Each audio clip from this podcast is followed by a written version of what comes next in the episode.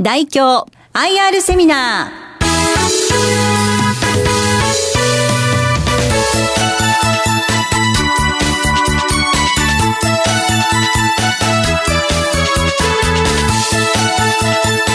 この番組は証券コード8840東証一部上場株式会社大京の IR 活動の一環としてお送りします。お話は株式会社大京執行役財経本部長大内洋一さんです。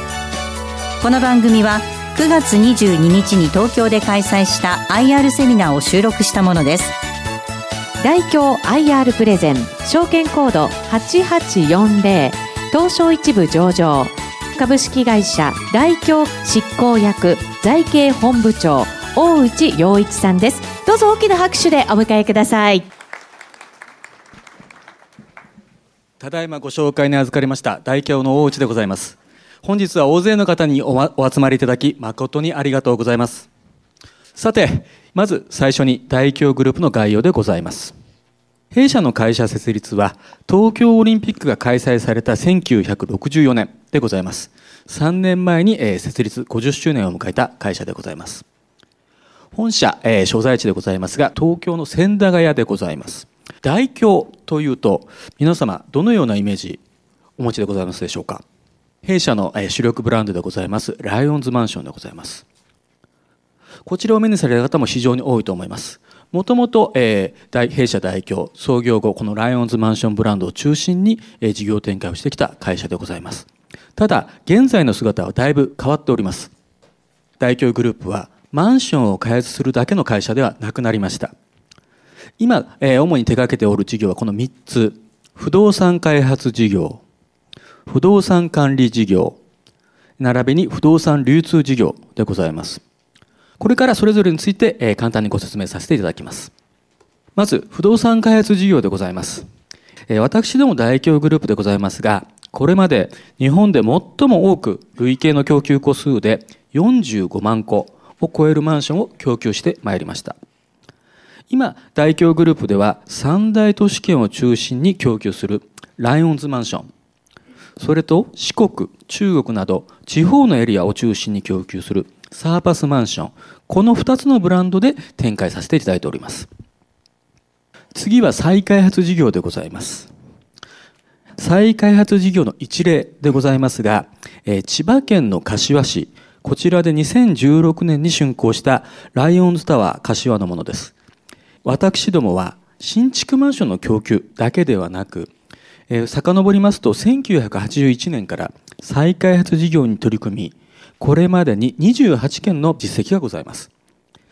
再開発事業は地域の活性化、防災化に貢献できる社会性の高い事業であり、私どもは今後も地方の中核都市、こちらを中心に年間、できましたら4から5物件のペースで再開発事業に参画させていただきたいと考えております。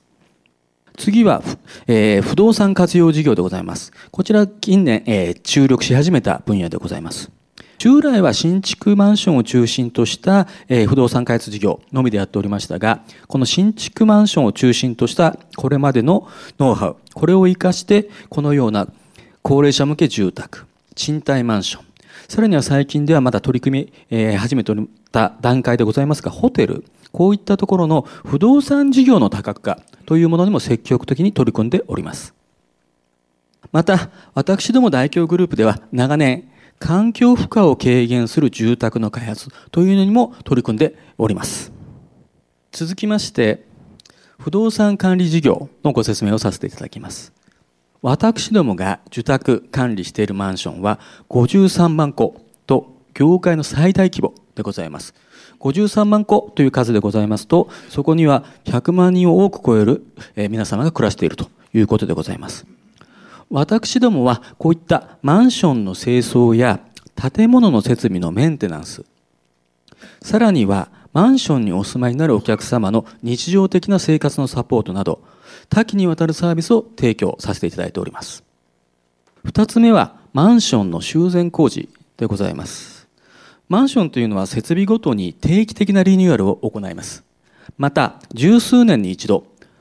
足場を組んで大掛かりな修繕工事が必要となるものです。バルコニーや外壁、さらには鉄の部分の塗装ですとか、屋上防水などを中心に古くなったマンションを、まあ、新築に近いレベルに戻す。こういったリニューアルをさせていただいております。えー、3つ目は、ビル、施設の管理でございます。えー、墨田水族館、まあ、東京スカイツリーに隣接する、えー、ものでございますが、こちらの管理でございますとか、病院や大学など特殊なノウハウが必要な施設を中心に、約6500件の施設等を管理させていただいております。こちらの部分が、その、今までとちょっと変わった法人向けのサービスという部分でございます。えー、最後は不動産流通事業でございます。もともとの事業の中心というのが、売りたい人と買いたい人をつなぐ売買の仲介でございます。ただ、近年力を入れてきているのが、もともと売りたい人の物件を当社が一旦買い取りさせていただきます。買い取った後、リノベーションして新しい新築同様のものに変えて、えー、販売させていただいているという事業でございます。この当社のリノベーションマンションは、リノアルファというブランド名で展開しております。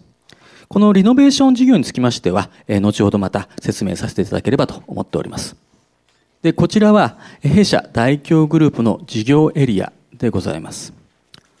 ご覧のように、現在大京グループでは、全国の47都道府県に拠点を持ち、お客様をサポートできる唯一の企業となっております。でこういったえ幅広いエリアでえマンションの管理戸数53万戸というところも賄っているという状況でございます。続きまして、弊社大京グループのこれまで、え経営方針の転換について、えご説明させていただきます。基本的には新築マンションの開発事業、この一本柱で歩んでまいりましたが、この外部環境の変化に影響され、非常に大きくの損失をかぶった時期というのもございました。このような教訓から学び、弊社大京グループでは事業構造の改革を進め、近年ではフローとストック、この両輪経営の方針を策定し、そちらの方を進んでいるという状況でございます。弊社としましては、この開発というところをフローと申しております。流通プラス管理、こちらをストックというふうに言っております。このフローとストックの両輪経営をやろうという方針に基づきまして、2006年頃から安定収益が確保しやすい不動産管理、流通、こちらの事業の割合を徐々に拡大してきたという歴史がございます。でこのように現時点では、えー、大京の事業はフローのみの開発変調型から管理、流通、開発、このストックとフローのバランスを取れた経営というものに転換してまいりました。その、えー、取り組みの一例がこちらでございます。弊社としましては2009年頃から、えー、M&A、主にマンション管理会社を対象とした M&A、こちらの方を積極的に行ってまいりました。まず、2010年3月、えー、j イコムズの子会社化でございます。さらに続きまして、2013年3月期にはグランドアメニティ、こちらを子会社化。さらにはその翌年、穴吹きコミュニティ、こちらの子会社化というものをやってまいりました。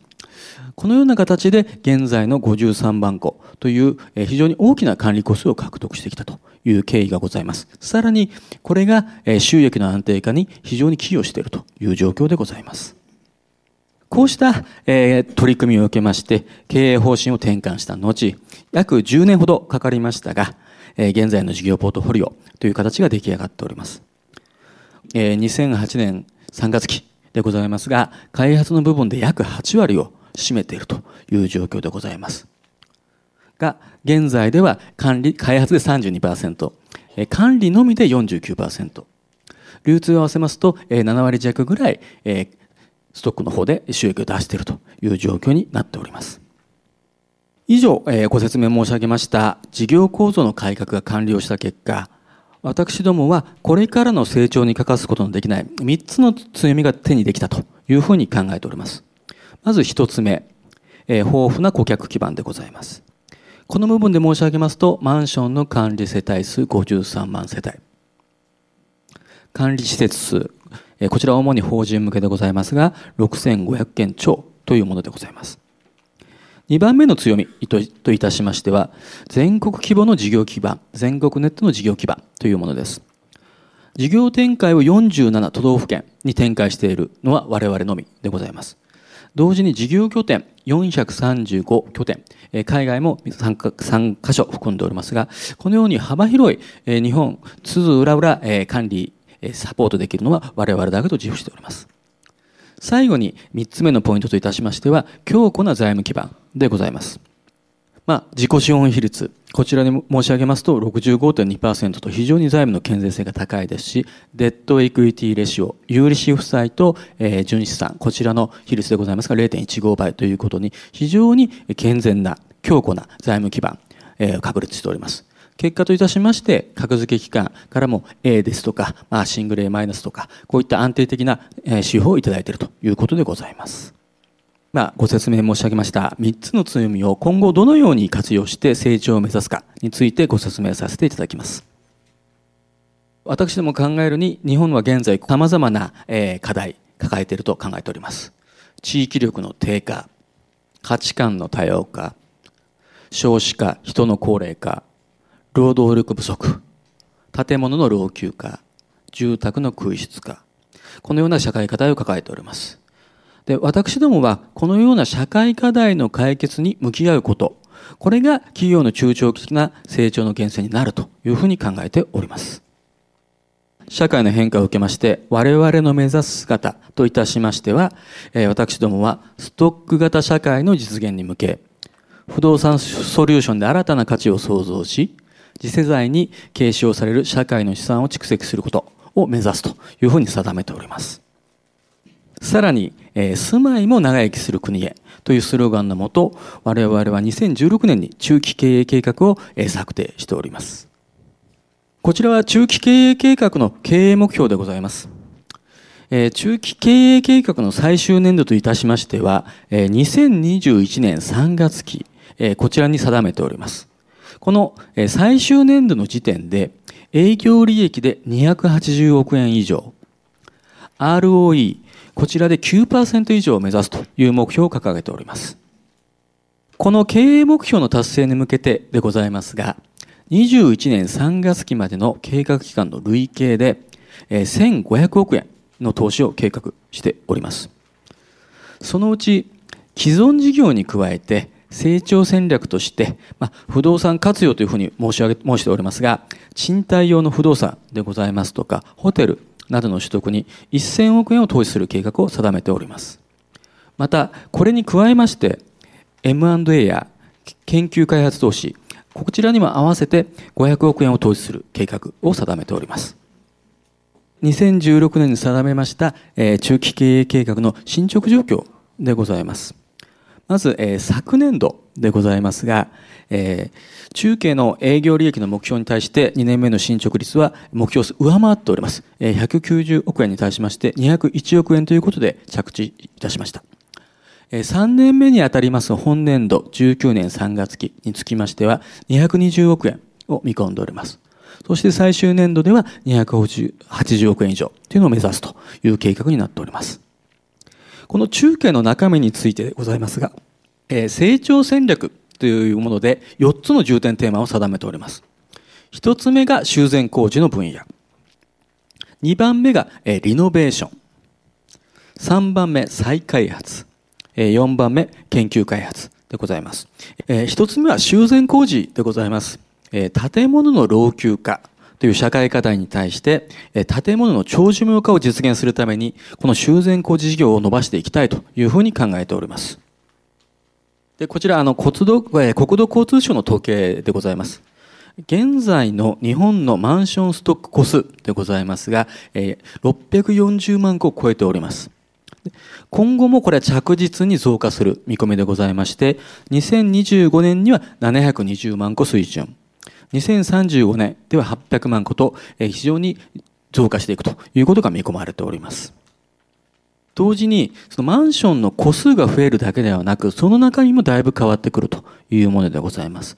築40年超の物件の数でございます。現状ではですね、約73万戸という状況でございますが、こちらがですね、10年後には185万戸、20年後には350万戸超えるというように大きく増えてくる見込みでございます。で、私ども、こういった築40年を超えるマンションに関しましては、工事適齢期というふうに言っておりますが、こういった工事適齢期のマンションが今後増加するということで、修繕工事のマーケットというものは拡大していくというふうに考えております。私どもの大京グループでは、先ほど申し上げた通り、全国のネットワークというのを確保しております。これを活用した施工体制と、すでに53万個超の管理ストックといった強みがございます。こちらを活用するということで、売上高目標といたしましては、中継のスタート前、16年3月期でございますが、ここから1.5倍以上の増加というのを目指しております。次に2つ目のポイント、リノベーションの拡大でございます。すでにあの皆様ご存知の方かと思いますが、空き家の増加というのは今社会課題として持ち上げられております。この部分に関しまして、リノベーションのマンション事業、こちらで培ったノウハウを生かして、戸建ての分野、こういうところにも進出していこうと考えております。総住宅数、空き家数、及び空き家率の実績と予測値でございます。今後、急激に増加していき、2033年には空き家率は30%を超える水準まで増加するというふうに予測されております。一方、こちらはですね、中古マンションの制約件数の推移でございます。中古マンションの制約件数。2016年に大きい変化が起きまして、まあ、従来の日本ですと新築中心の、市場だったんですが、2016年に、中古と新築が初めて逆転しております。このように中古市場のマンション、中古マンション市場が大きく拡大してきているということで、ここで私どもも経験を積まさせていただいたということでございます。このような環境を受けまして、私どもは中古マンションや空き家を買い取って、えー、リノベーション工事で再生した上で、新たな商品として市場に、えー、供給しております。また、お客様の多様化するニーズに応えるべく、従来はどちらかといえばファミリー向けというところを中心にやっとったんですが、現状では単身者の方、えティンクス向けのコンパクトタイプの、えもの。こちらはリノアルファアイスタイルという形で展開しております。さらにはマンションから戸建ての分野に行きまして、戸建て志向のお客様をターゲットした戸建てのリノベーション住宅、え、リノテラス、こちらの展開も、え、進めておるところでございます。三つ目の、え、ポイントでございます。え、再開発事業でございます。こちら、あの、従来からも取り組んでいる部分ですが、今後も積極的に展開していきたいと考えております。まず今、あの、現在抱える課題といたしましては、地域力の低下という課題がございます。で、ここに向けましては、建物だけではなく、町全体の再生を目指して、再開発事業により積極的に参加していくということに取り組んでおります。簡単にあの再開発事業というものを説明させていただきます。基本的には古い街並みというのは駅前が未整備であったり、まあ、あの道路が細いとか老朽化しているとか、どちらかというと災害に弱い街っていうのが、えー、なっているのが現状でございます。で、右の図、えー、再開発後のイメージでございますが、街並みを残しながら環境を整備することで、その地域の利便性とか資産価値が向上が実現できる。こういったものを目指して取り組んでおります。で続きまして、この再開発事業の事業環境について、えー、簡単にご説明させていただきます。え、今後、人口の減少、高齢化の進展というのは急速に進むことが予想されております。でこういった流れを受けまして、市町村では、より中心部、こちらに居住機能ですとか、各種機能集約することで、特に高齢者の方々が徒歩圏で快適に生活できるような、まあ、いわゆるコンパクトシティ、この形成が不可欠であるというふうに考えられております。で、こういった流れを受けまして、1998年頃から中心市街地活性化の推進に関する法律というのが定められて、それ以降、合計で142の市、225件の中心市街地の計画が認定されました。今後もこういった中心市街地の計画というのは増加する見込みでございます。弊社代表といたしましては1981年から再開発の取り組みを開始しております。こちらのあの完成イメージでございますが、実際に手掛けております、え鹿児島県の中央再開発事業でございますが、現在はこういったものを始めまして、全国各地で21プロジェクト、え進行しております。え最後に、え4つ目の研究開発についてご説明させていただきます。えー、私ども、えー、今後、労働力が大きく不足するということが予想されておりますが、そういった中でもより良いサービスが提供できるように、AI、IT、こういった技術の研究開発、えー、試験運用に取り組んでおります。まず一つ目の事例でございますが、スマートグラスと、えー、くくらさせていただいておりますが、こちらあのメガネのような端末で、このメガネの中にいろいろこう情報が出てくるものでございます。こういったメガネ型端末を導入して、主にビル、えー、施設の管理、こういったところでの遠隔地での、えー、支援に利用しております。次に真ん中の部分でございます。こちら IT 接客と書かせていただいておりますが、こちらインターネットを用いて、えー、現在地から離れた場所の営業マンと会話できるような無人店舗の設置というのに取り組んでおります。一番右でございますが、こちらでは AI の技術を活用しております。でこちらの写真にあります通り、AI の技術を用いまして、管理員が不在な時でも、お客様のお問い合わせに自動音声で対応するシステム、こういった取り組みも開始させていただいております。最後に直近の業績などについてご説明させていただきます。もうすでにスタートしておりますが、今期の2019年3月期の業績予想でございますが、連結営業収入で3650億円、連結の営業利益で220億円と増収増益を見込んでおります。今期の利益計画でございますが、不動産開発事業、主に新築のマンションの分譲でございますが、新築マンションの竣工戸数が、前年度と比べまして増加すること、不動産管理事業では、ビル、施設管理、主に法人様からの請負工事の受注が順調に積み上がっていることなどから、中期では確実に、増益になるというふうに考えております。で次に、今期業績予想のポイントについてご説明いたします。こちらの棒グラフでございますが、青い部分、こちらが前年の四半期ごとの、えー、売上の推移でございます。新築マンションの竣工時期の部分でございます。こちらが一番主力でございますが、赤い部分、えー、あの、破線の部分もございますが、こちらが今期の計画でございます。当期の決算の特徴といたしましては、一番右側の部分でございますが、第4四半期、こちらでの竣工計画が非常に多いというのが、えー、特徴でございます。従いまして、今期の営業利益の計上につきましても、第4四半期に大きく偏るというのが今期決算の特徴でございます。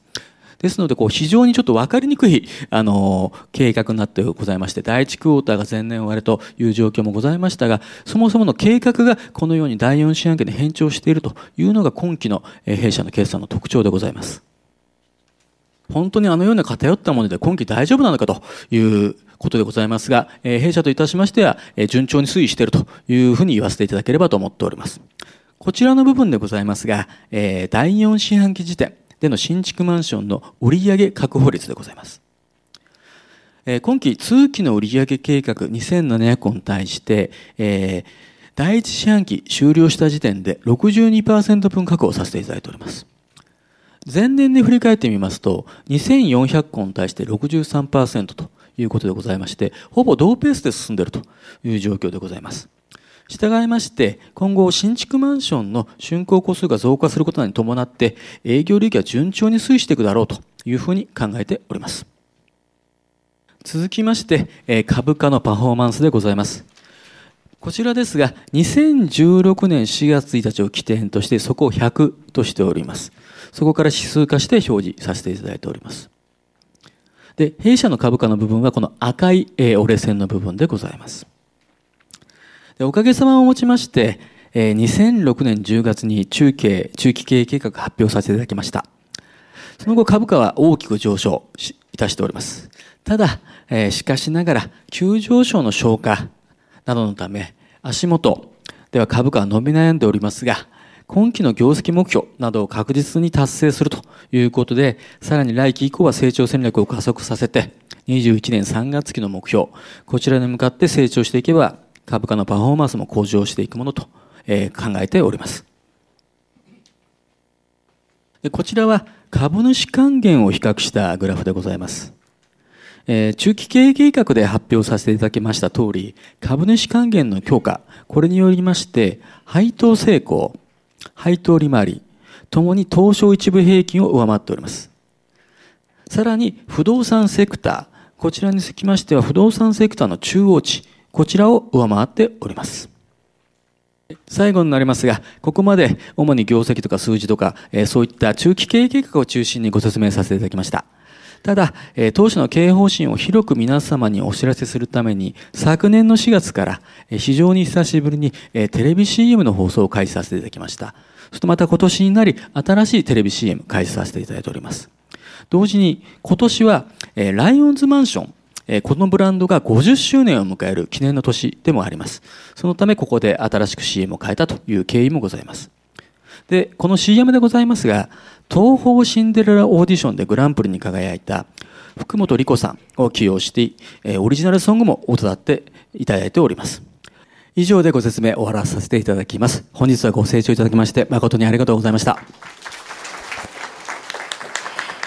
ありがとうございました。一言いいですかね？あ、何ですか？千九百八十八年から不動産担当の記者やってて、えー、大工さん結構あのブイブイ言ってた時の ブイブイ言ってた時の。時に取材をよくさせていただいてて、はい、今ね、今日説明伺ってだいぶなんか変わったな本当ガラッとね様変わりして両輪がしっかりと回った、えー、印象があったのと、あの、途中ご説明があったスマートグラスって研究開発のところで40ページにあったんですけど、あのその前にあの墨田水族館の話がありましたね。記者会見で、ええ、この墨田水族館の裏手でこのスマートグラスを使っているあの場面を私実際見に行ったことあそうなんですか。若い人がやっても要熟練の人のように、ええ、あのこのバルブ曲げちゃったらまずいぞみたいなところもちゃんとチェックしながら進むとかですね。はい。はあ、こんなことやってるんだって言いながら、水族館の中を見られて、裏手だけ見て帰ってきましたけどね。いろんなことやられてますよね。はい、大内さん、はい、ここでこんなに感動している人が